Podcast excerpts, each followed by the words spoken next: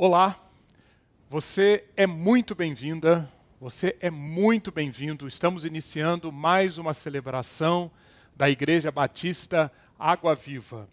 Ainda estamos separados fisicamente, mas estamos juntos, estamos unidos. Nossos corações, nossa mente, nossas intenções são uma só.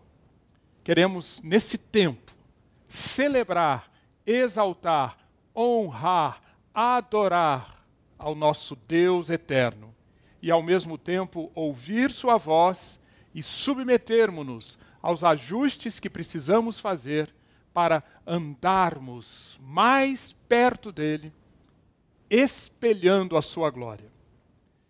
O Salmo capítulo 11, versículo 3, traz uma pergunta que, nesses tempos de pandemia, é uma pergunta muito, muito recorrente para mim. A pergunta é: quando os fundamentos estão destruídos, que poderá fazer o justo?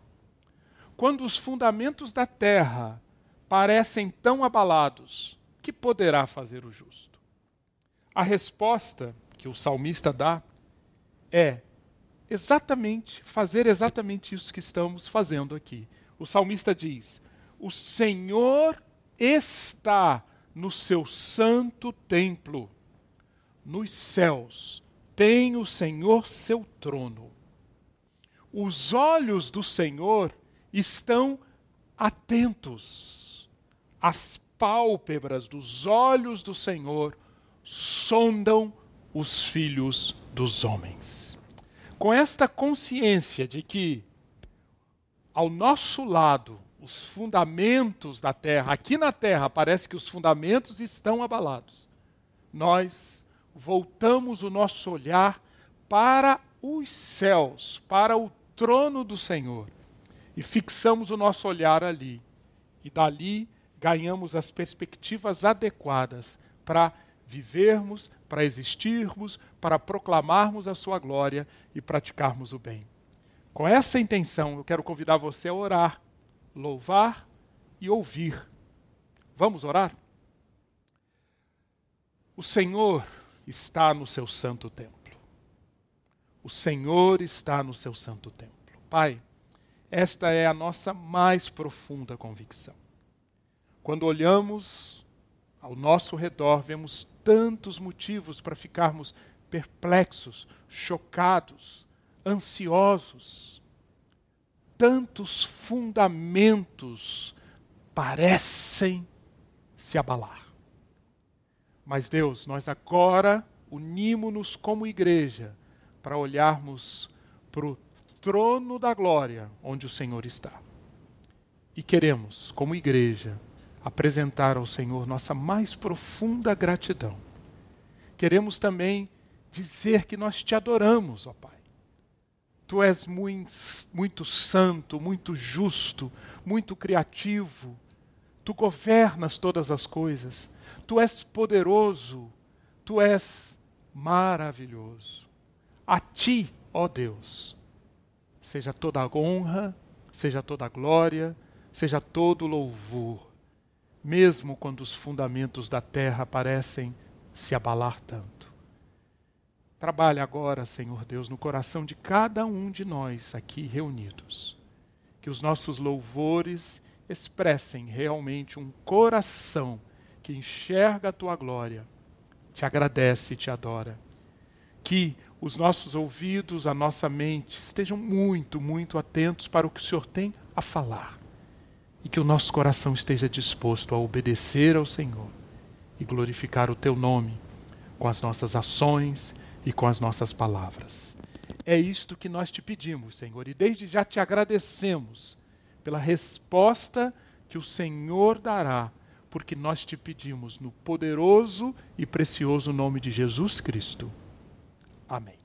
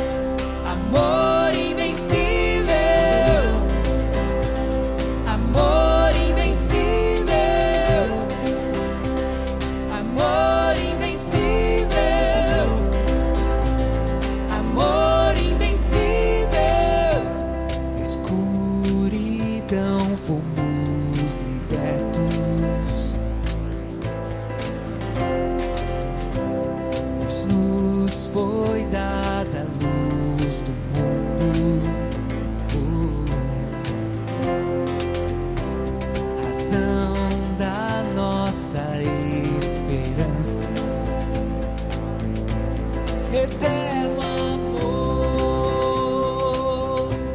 eterno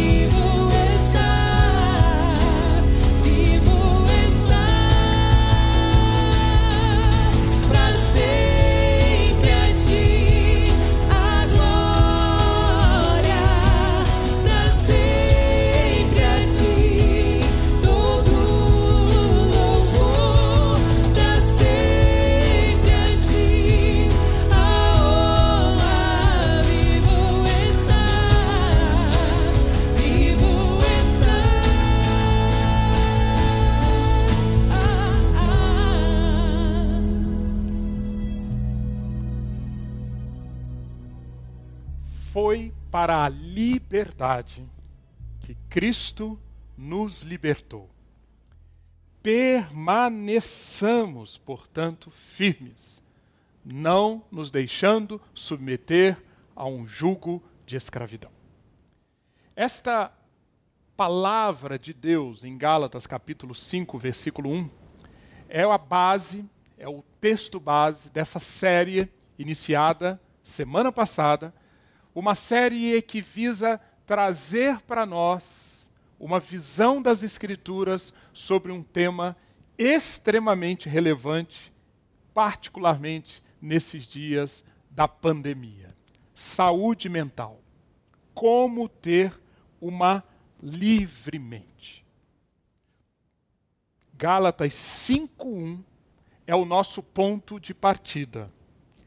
Quero sugerir que você memorize esse trecho da palavra de Deus, alimente a sua mente com Gálatas 5:1. Isso será muito importante para tudo que nós veremos agora e nos nossos próximos encontros. A pandemia do, do Covid-19, ela está trazendo à tona uma série de efeitos extremamente alarmantes na saúde mental da, de, dos indivíduos, das famílias, dos grupos.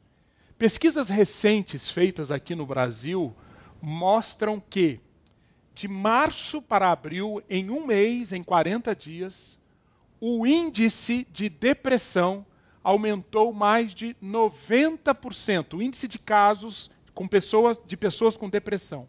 O índice de ansiedade severa aumentou mais de 70%. O consumo de remédios para tratar de ansiedade, de depressão, de insônia, o consumo está aumentando de maneira impressionante. Tudo isso, tudo isso é um sinal de que o Covid-19, a pandemia do Covid-19 está servindo como um elemento, um gatilho de estresse que está intensificando algo que já estava no ar. E é sobre esse algo que já estava no ar que nós estamos falando nessa série.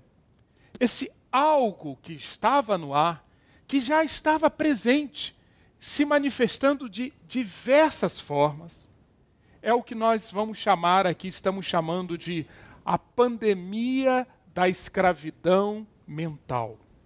Ou seja, uma série de efeitos na mente das pessoas, ligadas ou, ou manifestando-se como muito mais depressão, muito mais ansiedade, muito mais explosão de ira.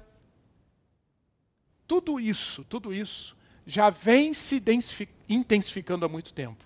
E o que está acontecendo com esses tempos de pandemia é que está vindo à tona, está vindo à tona, uma série de curas, uma série de tratamentos, uma série de terapias que nós precisávamos fazer. E aqui eu trago o assunto para o seio da igreja, para o meio da igreja, para nós, porque esse aumento expressivo de desordens, de desajustes, de sofrimentos mentais, sem dúvida, está no meio da igreja também, está no meio de nós. E eu quero convidar você a mais uma vez, desde domingo passado, mais uma vez, olhar para olharmos as escrituras e verificarmos que é, é comum muitas vezes passarmos por momentos de tristeza, momentos de ansiedade, momentos de indignação. Sim, isso é comum. Mas, minha irmã, meu irmão, preste atenção. Não é normal que a ansiedade, que a depressão, que a raiva, que a amargura, o ressentimento, os, os efeitos, os desdobramentos da raiva e da indignação se tornem um estado crônico da mente e da alma. Isto não é normal. E o que eu quero então é convidar você a pensar um pouco mais sobre isso. O que que não é normal? E por que não é normal? E mais do que isso, quero convidar você a mais uma vez refletir sobre a terapia, sobre o tratamento que a palavra de Deus tem para esse tema. Observe, nós não sabemos quanto tempo nós teremos ainda de pandemia, quanto tempo teremos de desastres na economia, quanto tempo estaremos nessa crise. Mas deixe-me dizer uma coisa. Eu não sei quanto tempo, mas eu sei que o Senhor Deus tem um, um propósito, dentre vários outros. Essa crise toda está dando uma oportunidade para que nós prestemos atenção Vejamos se estamos infectados por essa pandemia da escravidão mental e tomemos os remédios, ganhemos a imunidade, sejamos saudáveis mentalmente para cumprirmos os propósitos de Deus com a nossa existência. Esta é uma tremenda oportunidade. Não desperdice. Nós vamos usar bastante aqui a figura do, da escravidão mental como um vírus. E eu quero convidar você, então, a caminhar comigo, a navegar comigo e entender um pouco mais quem é ou quais as características desse vírus da escravidão mental, que está provocando a pandemia da escravidão mental. O primeiro aspecto desse vírus é a origem dele, de onde ele vem. E a palavra de Deus nos mostra que a gênese, a origem desse vírus, vem na, na, narrativa, na descrição do livro de Gênesis. Como nós estudamos domingo passado com Israel, Gênesis 1 e 2 apresentam o ser humano dentro de um design, dentro de um propósito original. Propósito, design feito em cima de três pilares necessidades do ser humano, propósito do ser humano, capacidades do ser humano. Deus nos criou assim. E a harmonia, a concórdia entre esses três elementos fazia parte do design original de Deus. Deus nos fez com propósitos. Essencialmente, espelhar o próprio Criador. Seja tendo atributos, tendo uma natureza que espelhasse a santidade, a criatividade, a, a, a, capacidade de escolher, a bondade, a justiça, o amor leal desse Deus Criador. Fomos criados para isso, mas não só para espelharmos os atributos, a natureza desse Deus, mas para nós espelharmos o próprio Deus para o restante da criação na maneira como nós tratamos um ao, um ao outro, na maneira como nós cuidamos da natureza, espelharmos o nosso Criador. Esse foi o propósito. Mas Deus nos fez também seres com necessidades. Necessidades físicas, alimento, abrigo, necessidades psicológicas, realização, segurança e necessidades espirituais, justiça, aceitação, eternidade. Deus nos fez como com tanques, como está representado aqui na figura, tanques para serem cheios de uma série de combustíveis. Mas mais do que isso, Deus abasteceu esse tanque. E o abastecimento desses tanques, em todos os níveis, a Bíblia chama de graça. Tudo no Éden, tudo em Gênesis 1 e 2, era permeado de graça. E o efeito de ser abastecido por essa graça era paz. Paz. Graça e paz, presentes ali, tratando das necessidades do ser humano. E um terceiro elemento: Deus nos fez com capacidades. E aqui nós encontramos a mente. A mente é uma capacidade, uma capacidade da alma, criada para cumprir esse propósito e para nos guiar e para interagir com as nossas necessidades. Enfim, para, alimentada da graça e da paz, a nossa mente pilotando, servindo como centro de controle da nossa alma. Atuaria com o nosso espírito, com o nosso corpo, como uma unidade indissociável que nós somos, atuando com o espírito, com o corpo, com as demais capacidades da alma, a nossa mente então cumpriria esse papel. Mas, mas, aconteceu o que é narrado em Gênesis capítulo 3. Abra sua Bíblia em Gênesis capítulo 3, a partir do versículo 4. E aqui está a origem de tudo. Então, a serpente disse à mulher: É certo que não morrereis, porque Deus sabe que no dia em que dele comerdes, Aqui ele está falando do fruto do conhecimento do bem e do mal. No dia em que dele comerdes, se vos abrirão os olhos e vocês serão como Deus, conhecendo o bem e o mal. Preste atenção no que aconteceu na sequência. Vendo a mulher que a árvore era boa para se comer, agradável aos olhos e desejável para dar entendimento, tomou-lhe do fruto comeu, deu também ao seu marido, e ele comeu. E os versículos seguintes mostram o que aconteceu. Abriram-se então os olhos de ambos e perceberam que estavam nus.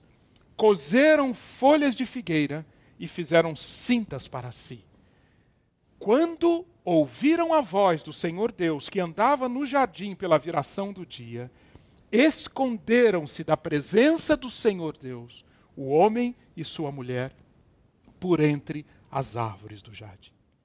Você percebe o que está acontecendo aqui? Está acontecendo um ataque. Um vírus aproxima-se do ser humano criado por Deus, na forma da serpente, aquela serpente astuta, apresentando, uma, como se fosse um vírus entrando em contato com uma célula, apresentando uma proposta para Eva e para Adão. Vocês podem ser como Deus. Note que tudo começa no espírito. Desejar ser como Deus é, antes de mais nada, um movimento do espírito, do mais profundo do nosso ser. E nesse movimento, e esse movimento está ligado a tomar Deus por mentiroso, ou tomar Deus por quem está enganando o homem e a mulher, e trair o pacto. Deus fez um pacto e tinha colocado Adão e Eva dentro desse pacto. Pois bem, o que acontecemos aqui é que esse pacto foi quebrado. Mas, como o próprio Deus havia avisado, certamente morrereis.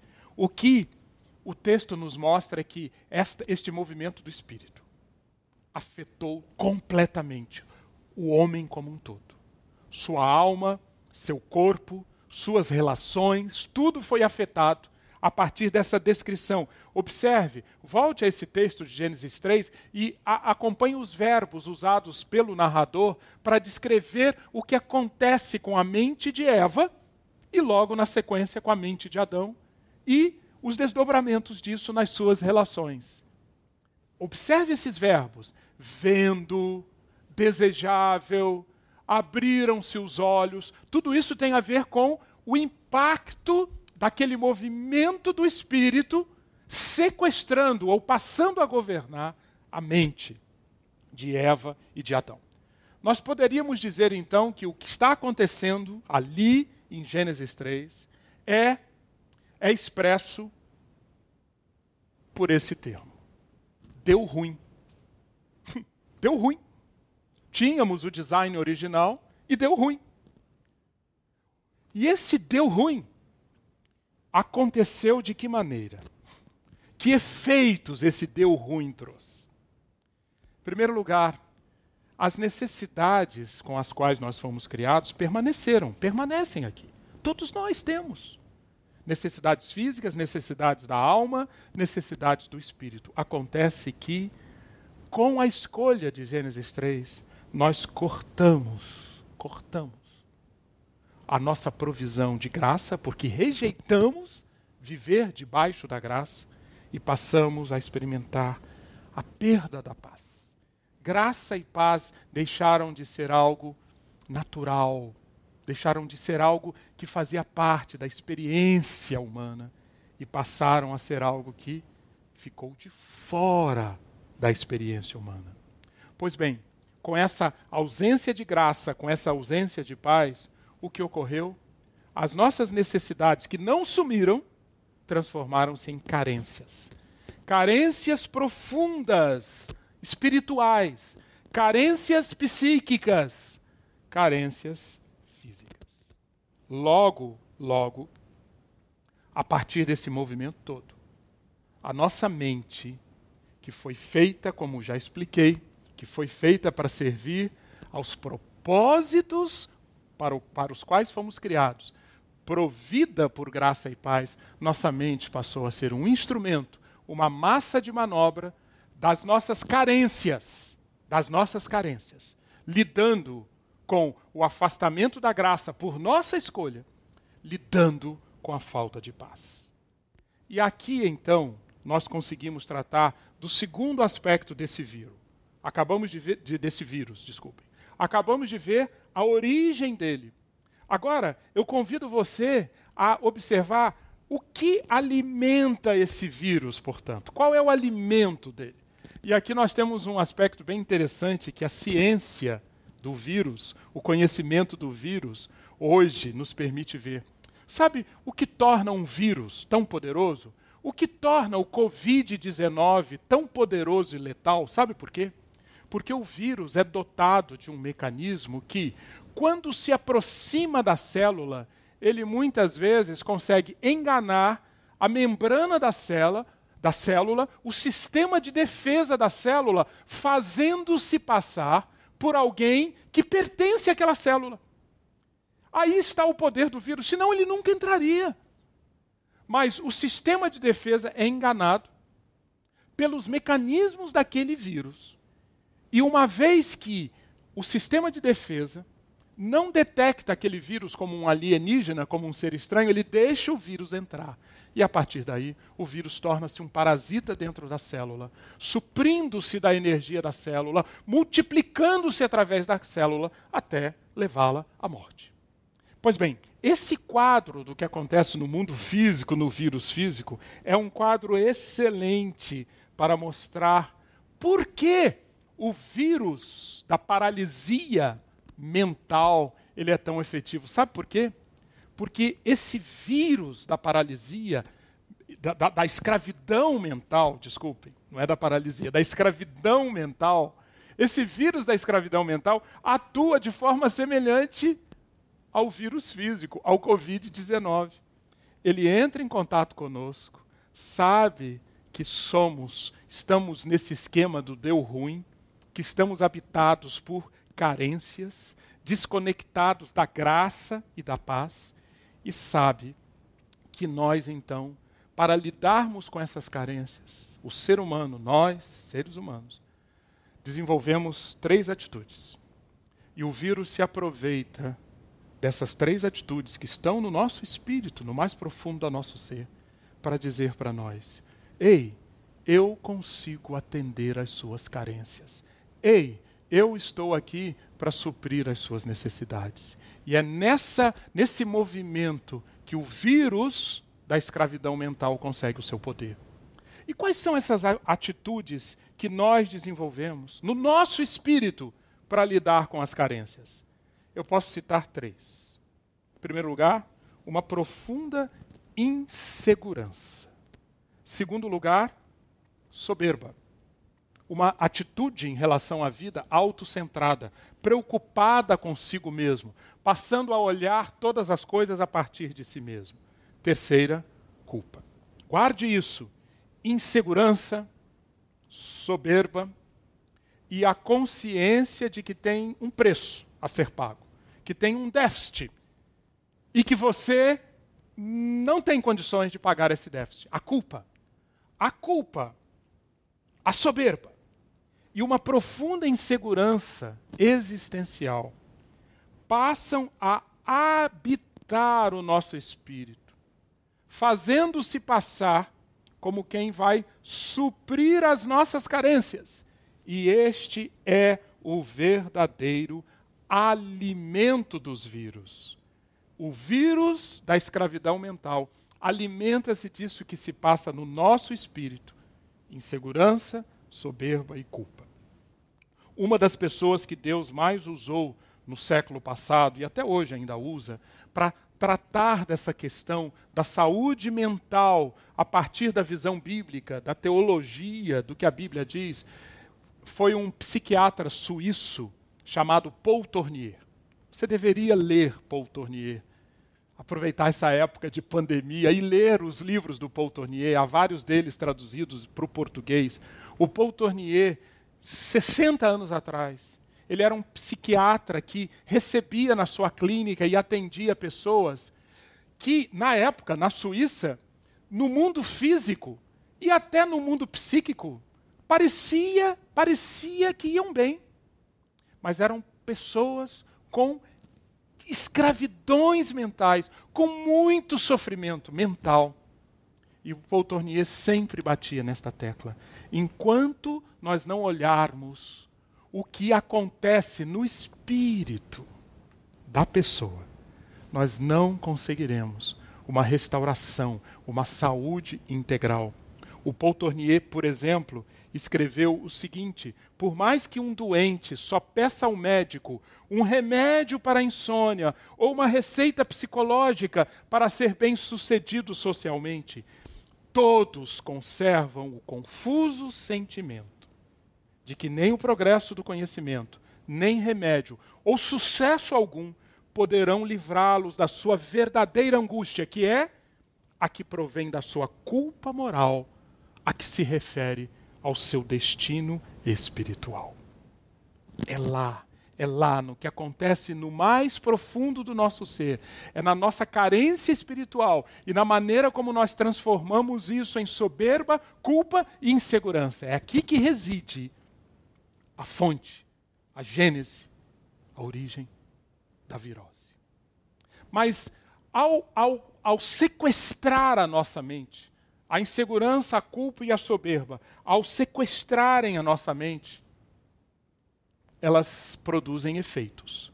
Quais os efeitos? Como que esse vírus, cuja gênese nós já vimos, cujo alimento nós já conhecemos, quais os efeitos que esse vírus provoca na nossa alma. Nós vamos aqui no, na nossa série estudar três, óbvio que tem muitos outros. Primeiro, uma ansiedade gravíssima. Segundo, raiva. Raiva precisa ser vista nesse contexto do que acontece no espírito, na psique e no corpo. E uma outra forma também muito comum desse vírus produzir seus efeitos é através da depressão. Note, nós não estamos falando aqui, nós não estamos deixando de reconhecer que é preciso olhar integralmente depressão, raiva e ansiedade. O que nós estamos dizendo é exatamente o contrário. Nós estamos dizendo que é preciso olhar integralmente.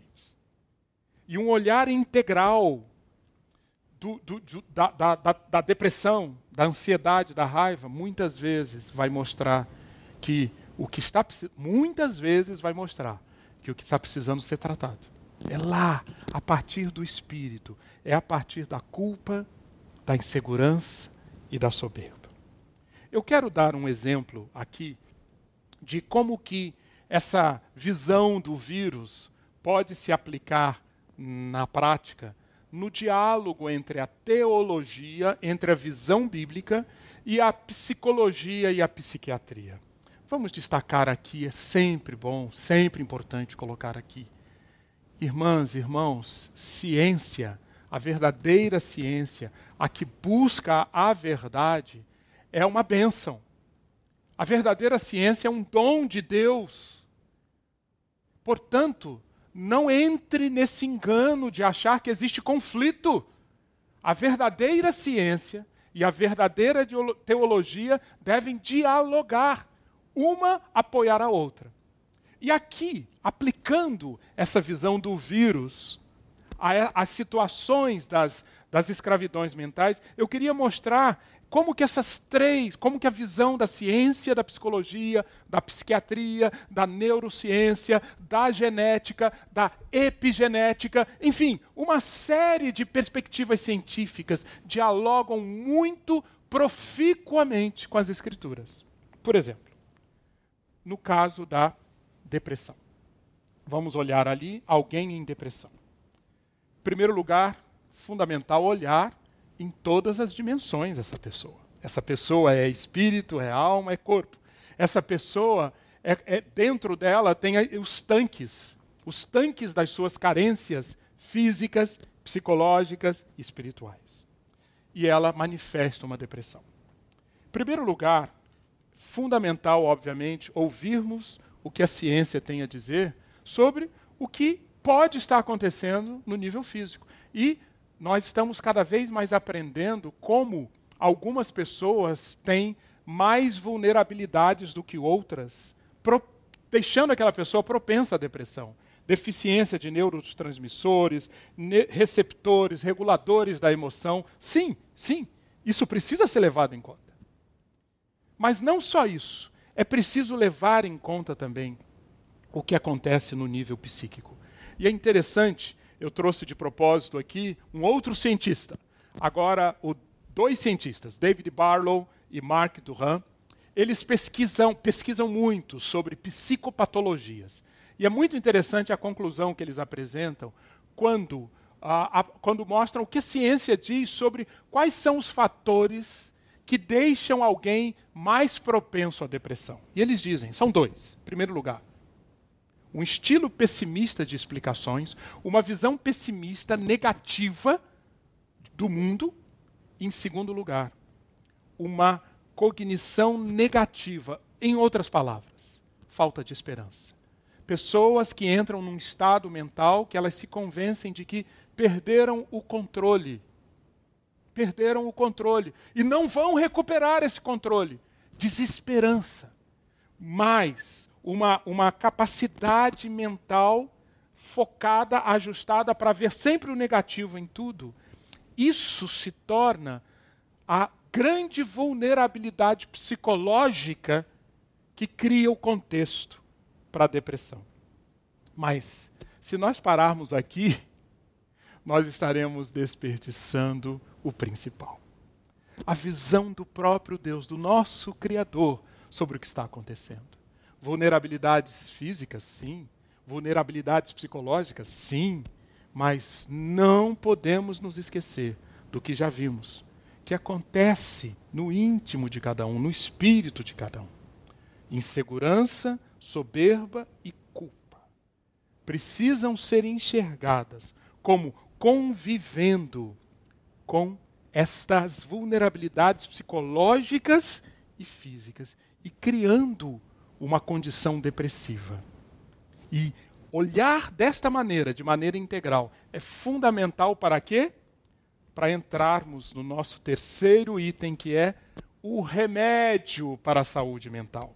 Deus providenciou um remédio. Qual é o remédio divino para a saúde mental?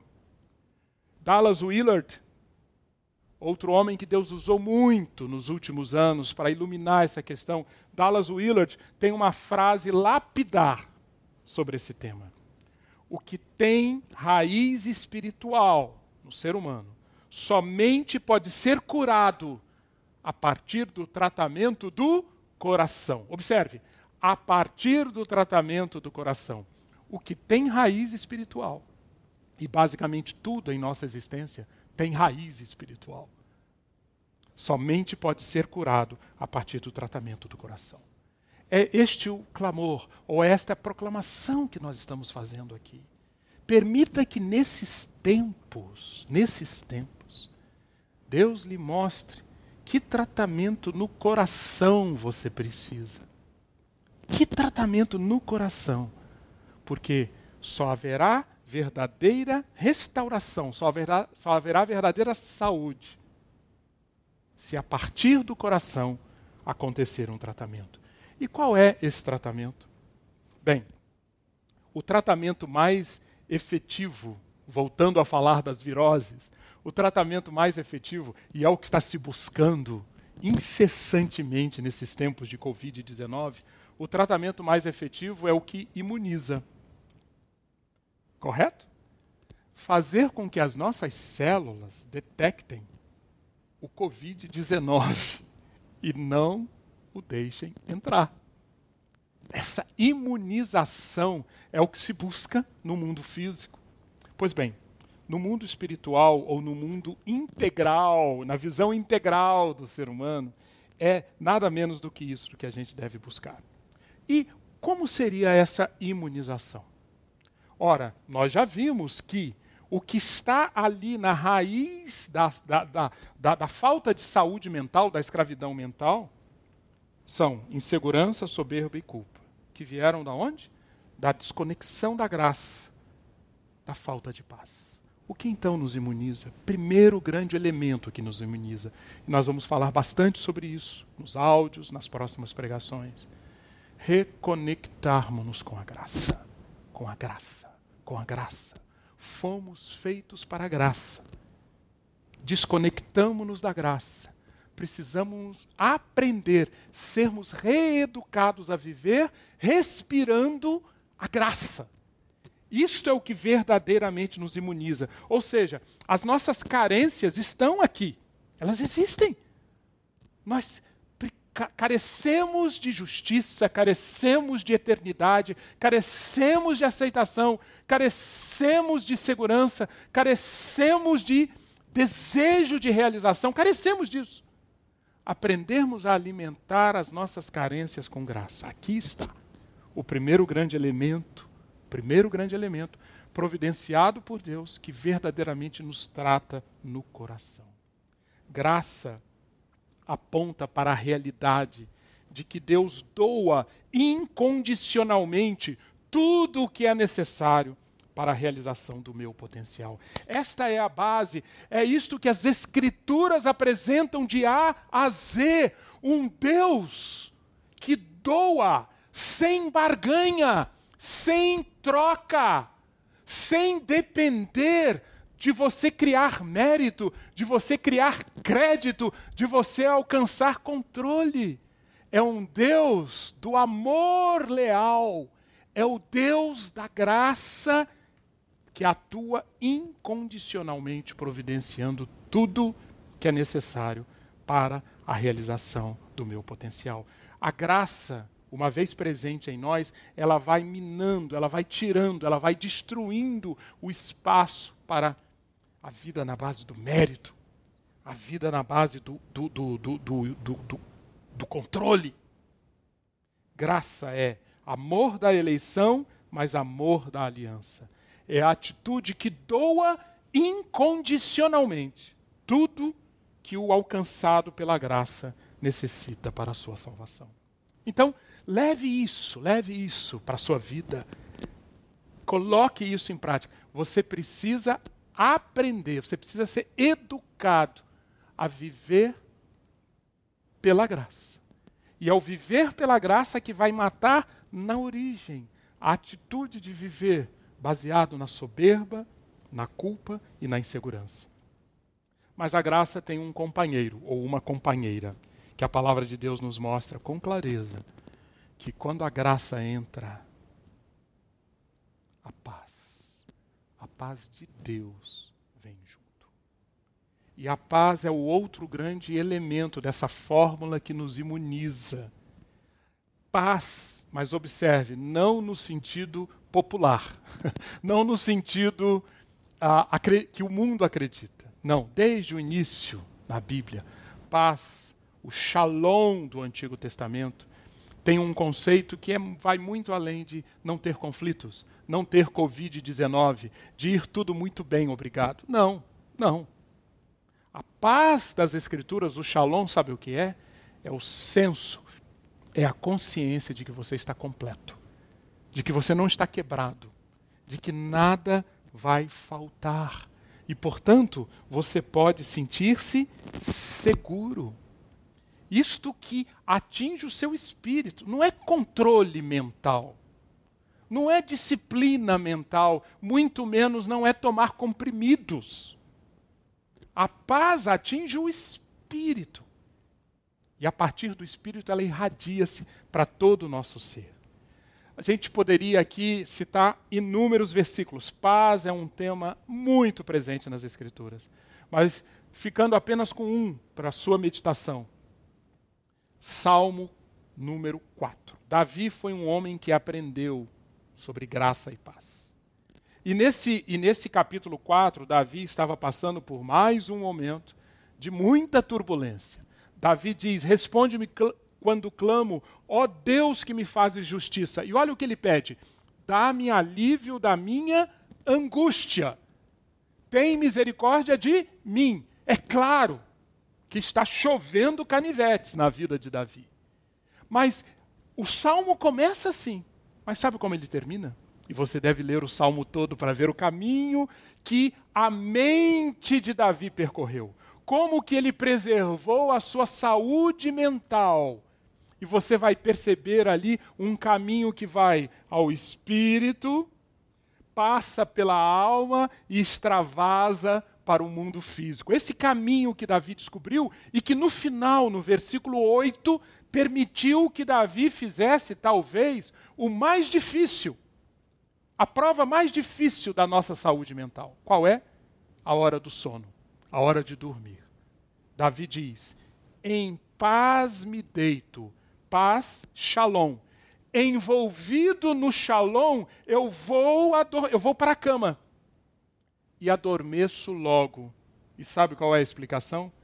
Porque só tu, o Deus da aliança, Yahvé, só tu, Senhor, me fazes viver em segurança.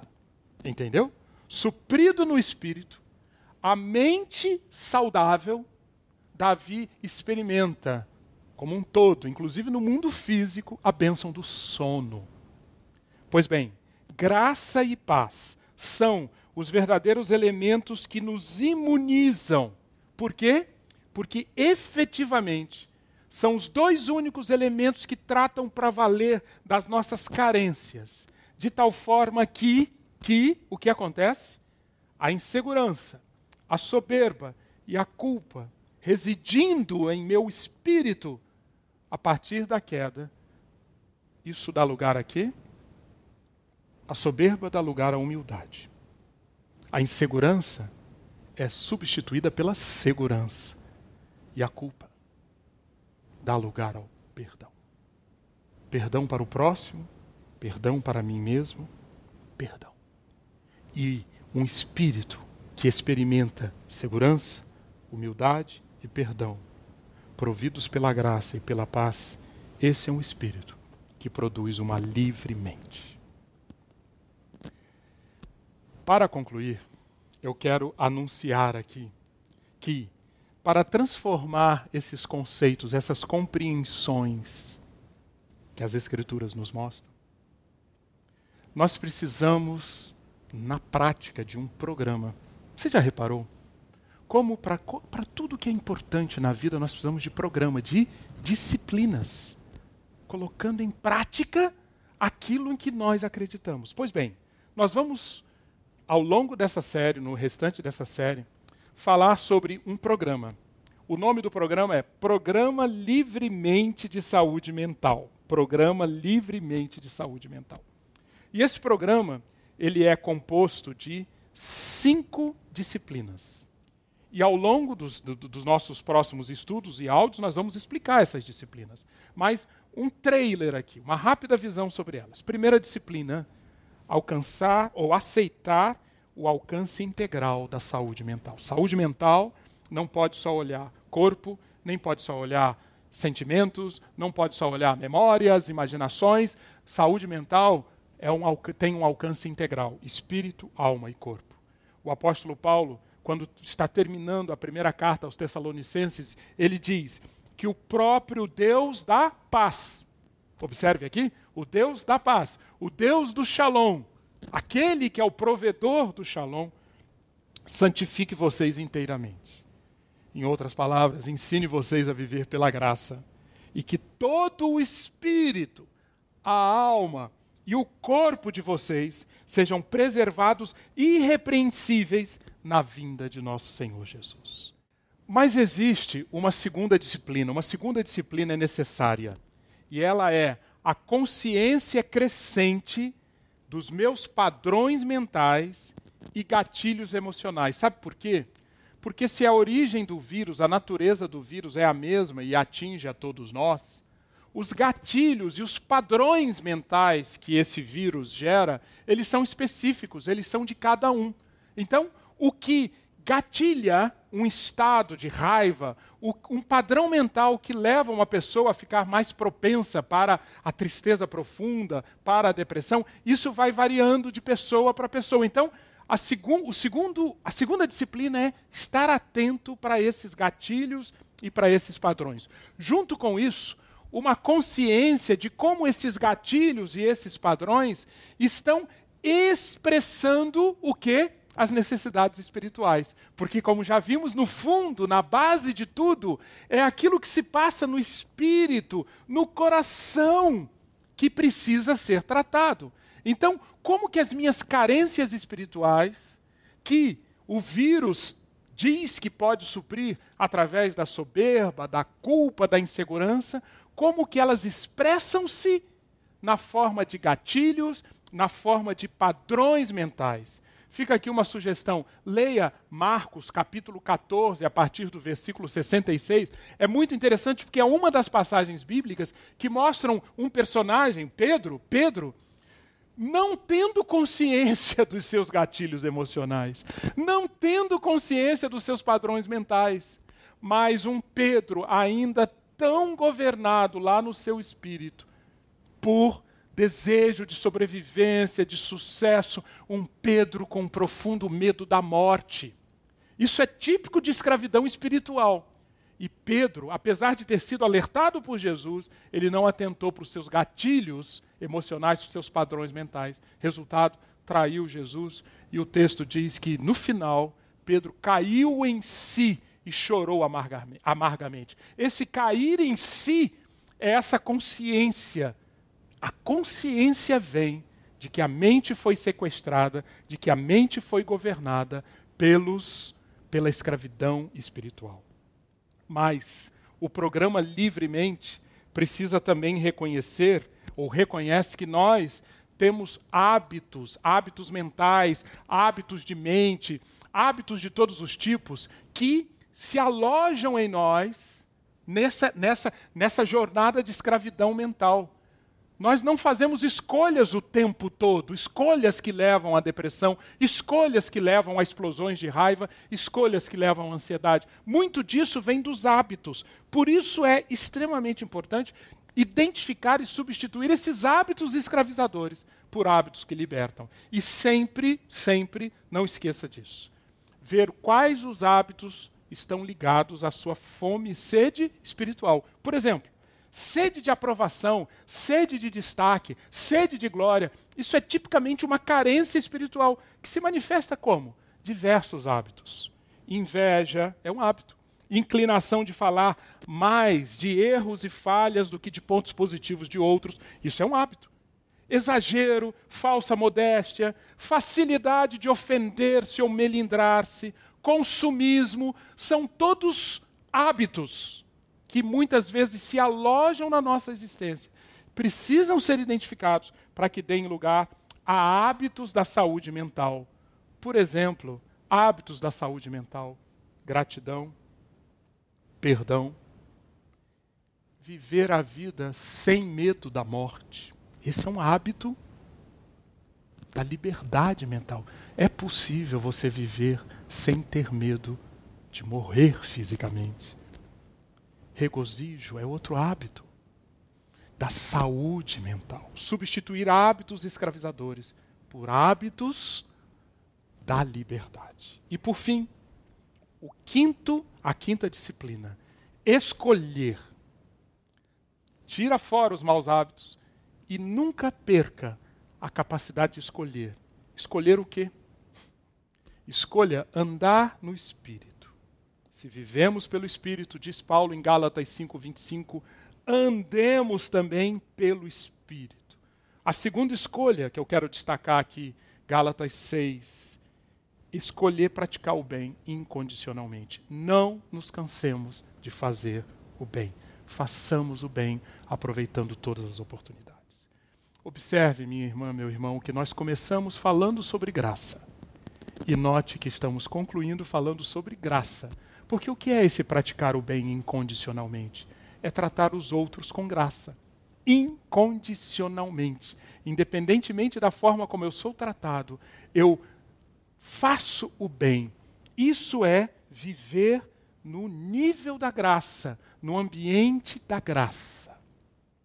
Sugiro então que você leve para a sua semana esses cinco elementos do programa Livremente de Saúde Mental. Aceite o alcance integral dele. Tenha consciência dos seus padrões e dos seus gatilhos. Veja como esses padrões e gatilhos expressam carências do seu espírito. Identifique e substitua hábitos escravizadores e escolha andar no espírito e praticar o bem incondicionalmente. Lembre-se, foi para a liberdade que Cristo nos libertou. Portanto, firmemo-nos nesta liberdade e vivamos plenamente a liberdade no espírito, na mente, na alma e no corpo. Vamos orar? Obrigado, ó Deus, Deus da liberdade, Deus libertador, Deus resgatador, Deus salvador. Obrigado pelo caminho de liberdade que o Senhor nos mostra. Obrigado porque, em meio a todo esse estresse pelo qual estamos passando, e vamos passar, em meio a tudo isso, o Senhor nos dá a oportunidade de identificar o que em nossa vida ainda não experimenta essa liberdade e, particularmente, na nossa vida mental. Obrigado, Senhor. Continua trabalhando, continua mostrando o que precisa entrar nesse programa de liberdade da nossa vida. E que dessa forma o Senhor tenha em nós pessoas que andem no Espírito, pessoas que pratiquem o bem incondicionalmente.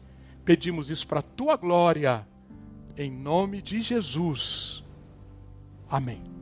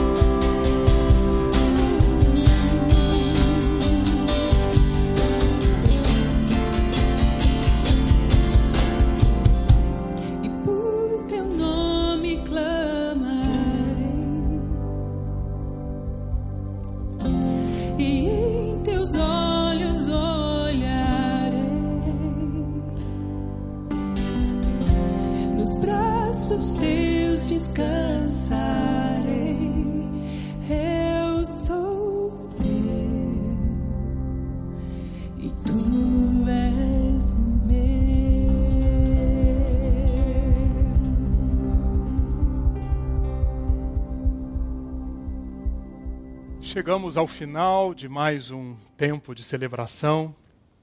Na realidade, chegamos ao final desse momento, aqui, pela internet. A celebração precisa continuar.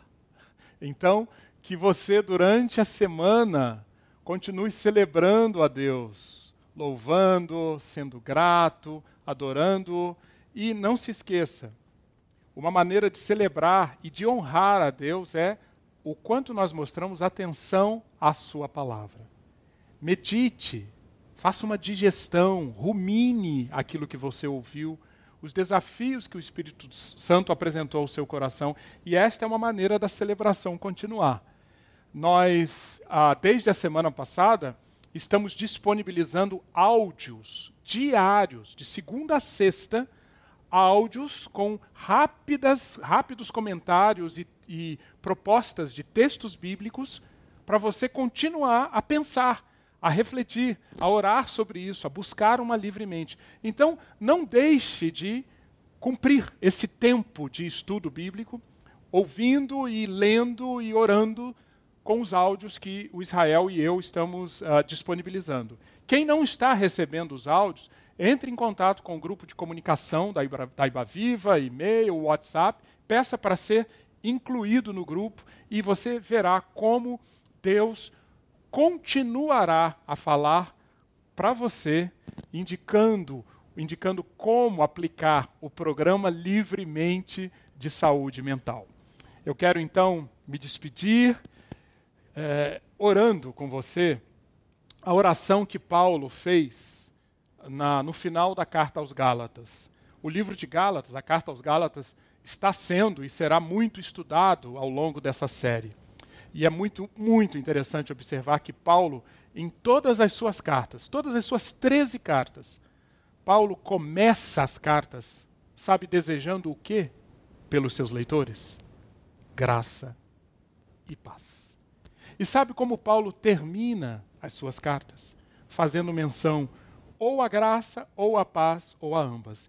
E na carta aos Gálatas, Paulo ora, e é com essa oração que eu quero que nós comecemos a nossa semana. Eu oro então, Senhor, que a graça, a graça de nosso Senhor Jesus Cristo, assim como também a paz, o shalom do Senhor, seja com o nosso espírito, agora, durante esta semana toda e para todo sempre, em nome de Jesus.